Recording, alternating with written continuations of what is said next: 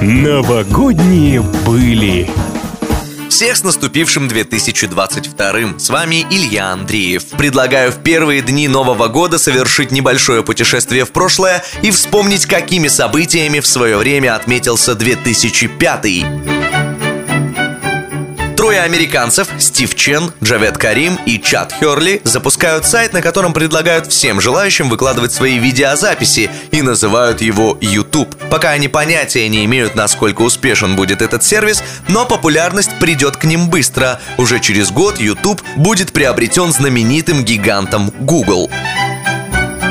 Пока нет YouTube-каналов и видеоблогеров, качественный контент люди смотрят по телевизору. В 2005-м на российском ТВ появляются одни из самых рейтинговых шоу в его истории. На первом стартуют «Большие гонки» — спортивно-развлекательное шоу, в котором соревнуются команды из разных стран, то переодеваясь в гигантские странные костюмы, то убегая от быка. Ну а группа выходцев из КВН решает, что аншлаг и смеха-панорама — это уже пройденный этап юмора и открывает Comedy Club.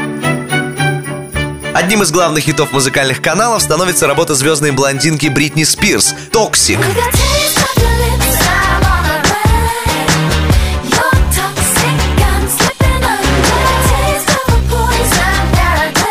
И это учитывая, что песня вышла в конце 2004-го.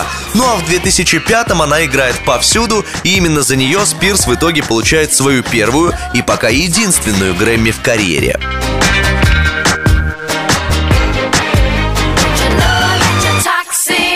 Новогодние были.